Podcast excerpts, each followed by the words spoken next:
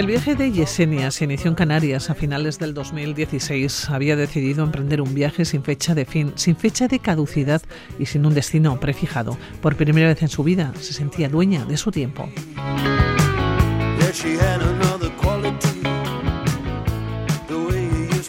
Primero visitó las ocho islas eh, para conocer bien su tierra y el siguiente paso era Europa, una primera etapa en la que fue tomando confianza y acostumbrándose al viaje.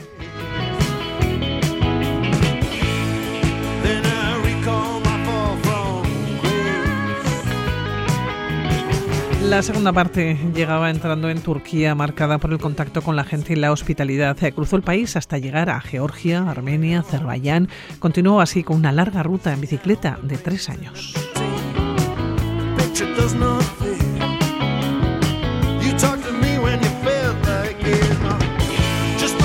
Yesenia Herrera, ¿cómo estás? Eh, muy buenos días.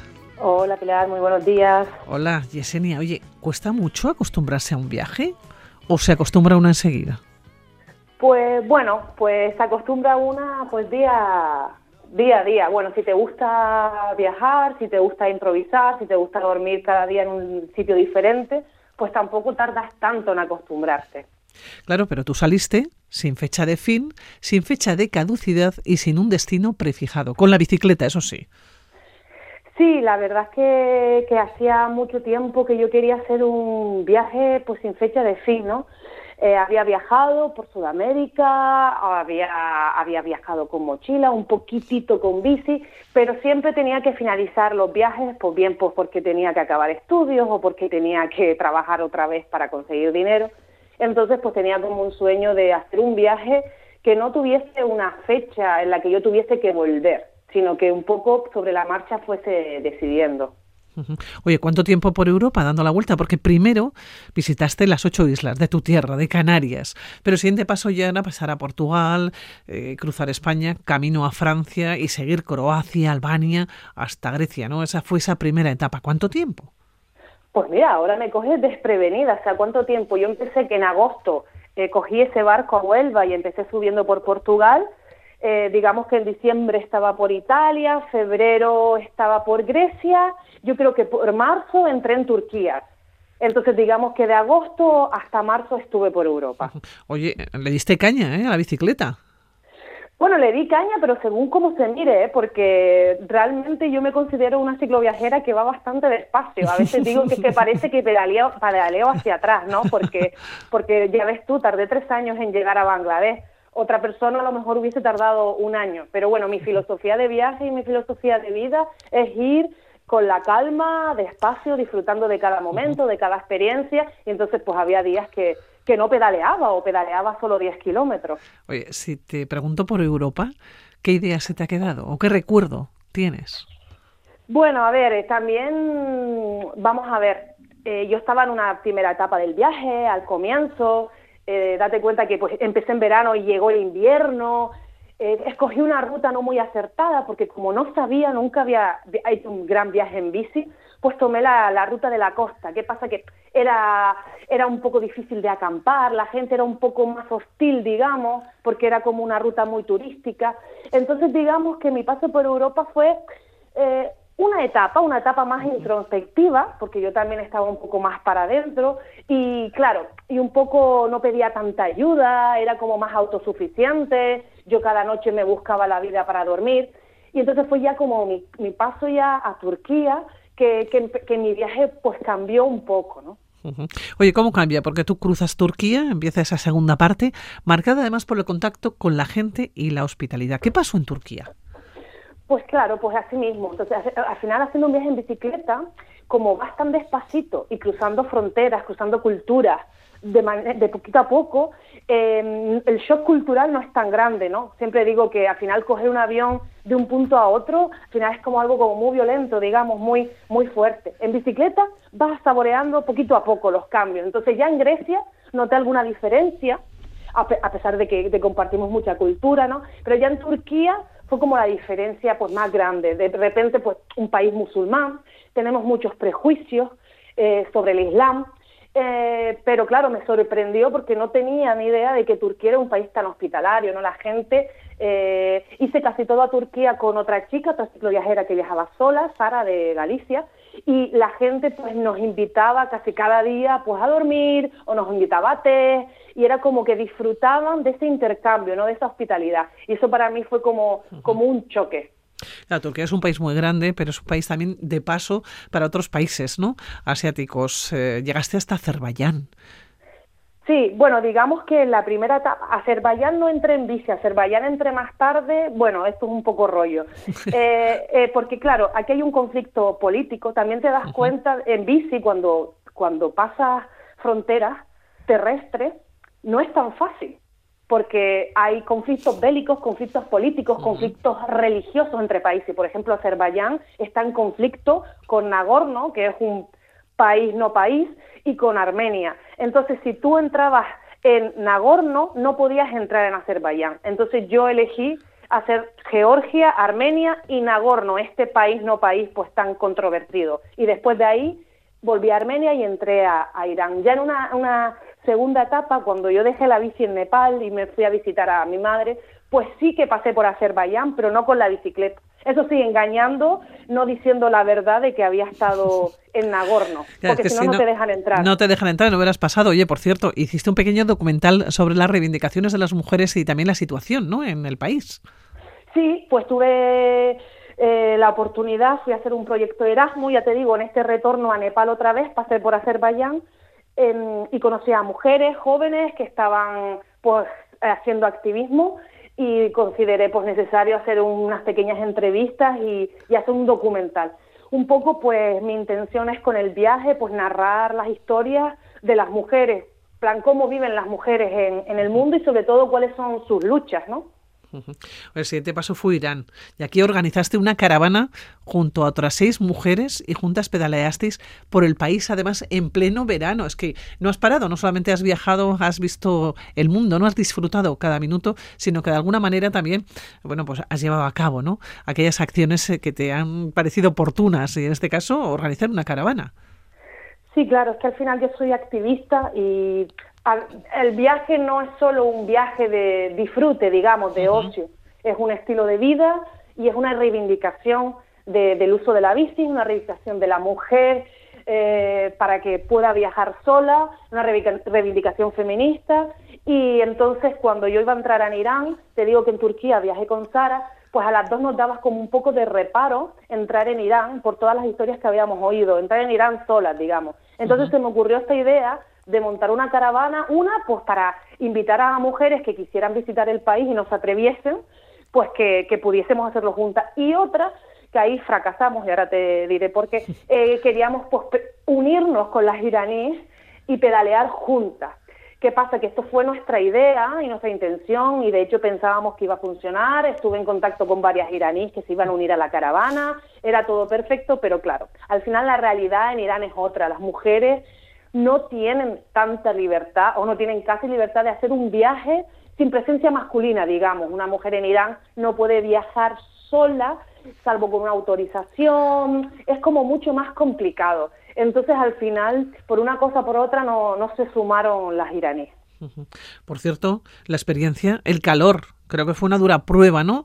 Eh, para vosotras, viajabais en bici.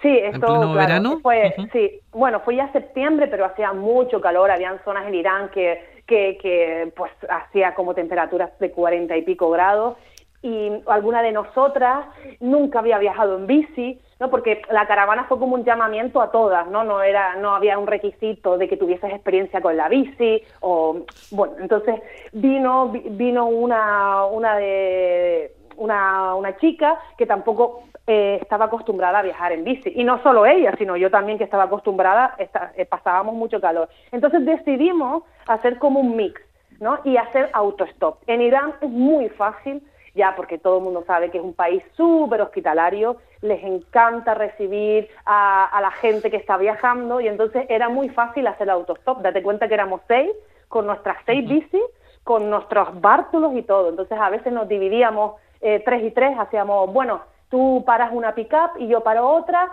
y nos vemos en el siguiente pueblo. Entonces hicimos esa combinación un poco adaptándonos a las circunstancias y para poder disfrutar de, del país también. Bueno, y así lo conseguisteis, por cierto, decías hace unos minutos que a veces es complicado, ¿no? Eh, pasar o, acercarse a las eh, fronteras eh, porque hay mucho conflicto, son países en que entre ellos tienen mucho conflicto bien político, bien religioso, ¿no? Y los algunos, bueno, pues están prácticamente en conflicto permanente. a ti te pasó en varios momentos con varias con varias fronteras que no pudiste, incluso en algún país no conseguiste el visado. Sí, este es el caso de Pakistán, yo en Irán, ya cuando ya se todas, todas volvieron a su casa, a sus destinos, yo me quedé sola y me puse en contacto con un cicloviajero turco para aplicar los dos juntos al visado de Pakistán.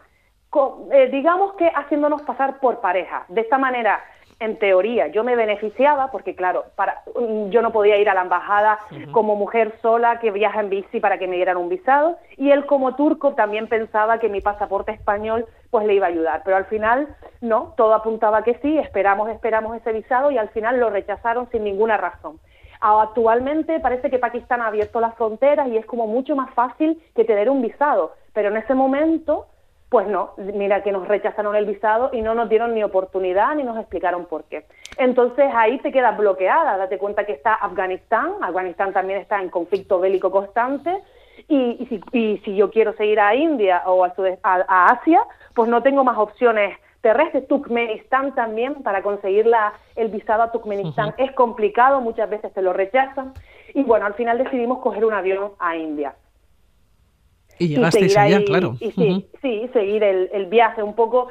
Eh, una, una, una, desea que todo el viaje sea en bicicleta o que sea por tierra, pero a veces eh, te tienes que adaptar. Y cuando se ponen muchas trabas en el camino, como lo que te estoy diciendo, las trabas burocráticas, que es que no puedes hacer nada y que es muy complicado, pues al final tienes que aceptarlo y cambiar un poco el viaje. Y bueno, al final no entraba en mis planes coger un avión, pero cogimos un avión y no pasó nada. Atravesaste el país, además, en la India, de norte a sur, fuiste a Nepal también para continuar por allí tu ruta.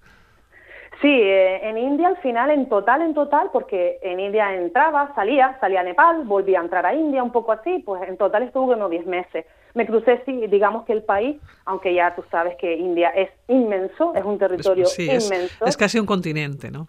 Claro, me o sea, tendría que hacer mm, todo el viaje para descubrir la India, tendría que estar toda la vida viajando en bici en la India, ¿no? Pero bueno, sí que pude saborear y, y, ver con mis ojos pues esos cambios culturales que hay en la India, esos diferentes dialectos, esas diferentes comidas, eh, las diferentes religiones también, porque en la India la, conocemos como el hinduismo, por el hinduismo, pero en la India hay, hay, catolicismo, hay islam, y entonces, bueno, todas esas cosas al final, pues a mí me, me, fascinan esos cambios y con la bici, como te dije antes, con la bici puedes saborear pues todos todos esos factores culturales. Tres años tardaste en llegar a Bangladesh. Sí, digamos que, que de tres años. Hice ese pequeño mm, descanso del que te hablé a, los dos años. Ya, yo me marché de casa un poco sin decir a dónde iba, yo tampoco sabía a dónde iba y sin saber cuándo volvía. Entonces consideré a los dos años pues hacer una pequeña visita a Canarias a mi madre. Entonces dejé mi bici en Nepal, me vine dos meses y después retomé el viaje.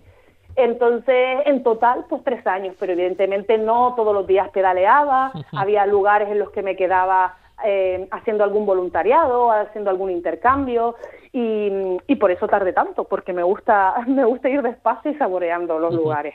Oye, ¿recuerdas alguno de los lugares donde te quedaste más de la cuenta, más de lo que tú pensabas en un primer momento? Pues diría que Georgia, Georgia fue para mí una gran sorpresa, porque no sabía que existía en el mapa en ese lugar, ¿no? Entonces, viajando en bici también aprendes sobre el territorio, aprendes sobre los lugares y también te sorprende. Yo no conocía nada de Georgia y llegué ahí un poco por casualidad y me, y me quedé también más de la cuenta porque me sorprendió. Eh, tiene mucha variedad paisajística, también la gente es muy amable, muy hospitalaria y bueno, me enganché un poquito a, al Cáucaso, digamos. Por cierto, te pilló la pandemia. Y cuando estabas a tan solo 100 kilómetros de Myanmar, te encontraron. Sí, digamos que, bueno, como a muchos viajeros y viajeras, se nos, se nos fastidió el viaje por, la pandemia y fue mi caso. Yo me dirigí hacia el sudeste asiático. Como bien hablamos antes, las fronteras, los conflictos desde Bangladesh, es imposible entrar a Myanmar, hay un conflicto permanente con el grupo de los Rohingyas, que es un grupo que viene, que una, una minoría étnica que está oprimida en Myanmar y, y, migra a Bangladesh y aquí hay un conflicto. Por lo tanto, la frontera terrestre está completamente cerrada. Entonces regresé a India y muy cerquita ya de Myanmar, unos 100 kilómetros de la frontera, pues ya está yo, digamos, la pandemia y ya, claro, me localizaron porque al final era la única blanca por esa zona, digamos, y llamó mucho la atención. y andando en bicicleta también, una blanca andando en bicicleta no podía pasar desapercibida. Entonces, pues dieron la voz y ya me encontraron y bueno, y ahí empezaron las negociaciones. Yo al principio, pues, pues, pues no, me puse que no, me iba a ir a la cuarentena, un poco así, pues, tajante, y después ya entendí que es que si no, o digamos, no era flexible, em, no podía continuar el viaje porque me iban a interceptar todo el rato. ¿Qué pasó? ¿Qué pasó? ¿Qué pasó pues entonces? Eh, tuviste que claudicar, como, como, como claudicó el mundo.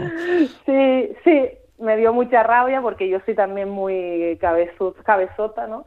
Y bueno, pues nada, mm, en resumen, me tuve que regresar al pueblo más cercano, de ahí pues me convencieron, bueno, me convencieron, sí, de que me dieron la única opción de que tenía que hacer cuarentena con la excusa de que yo hacía poco que entré de Bangladesh, porque yo les decía, yo tengo pasaporte español, yo soy española, pero yo hace mucho que no estoy en España, porque además fue el momento de la pandemia cuando España pues, fue como muy conocida por el número de casos.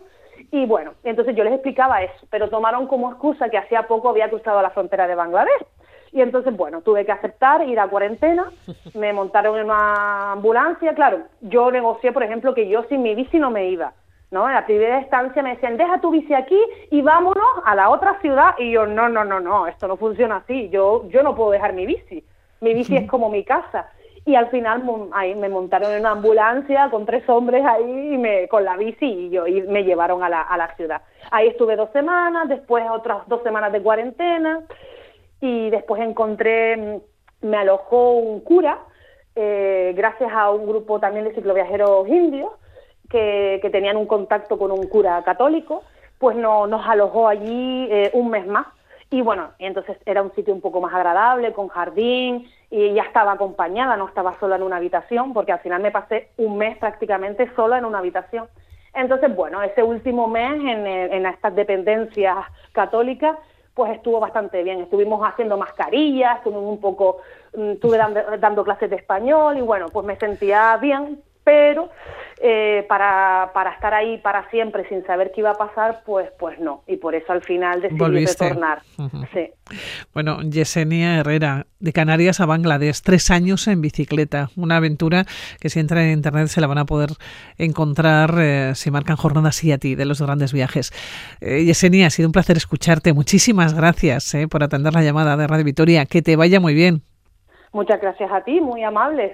Hasta la próxima. Hasta la próxima, un saludo, chao, chao.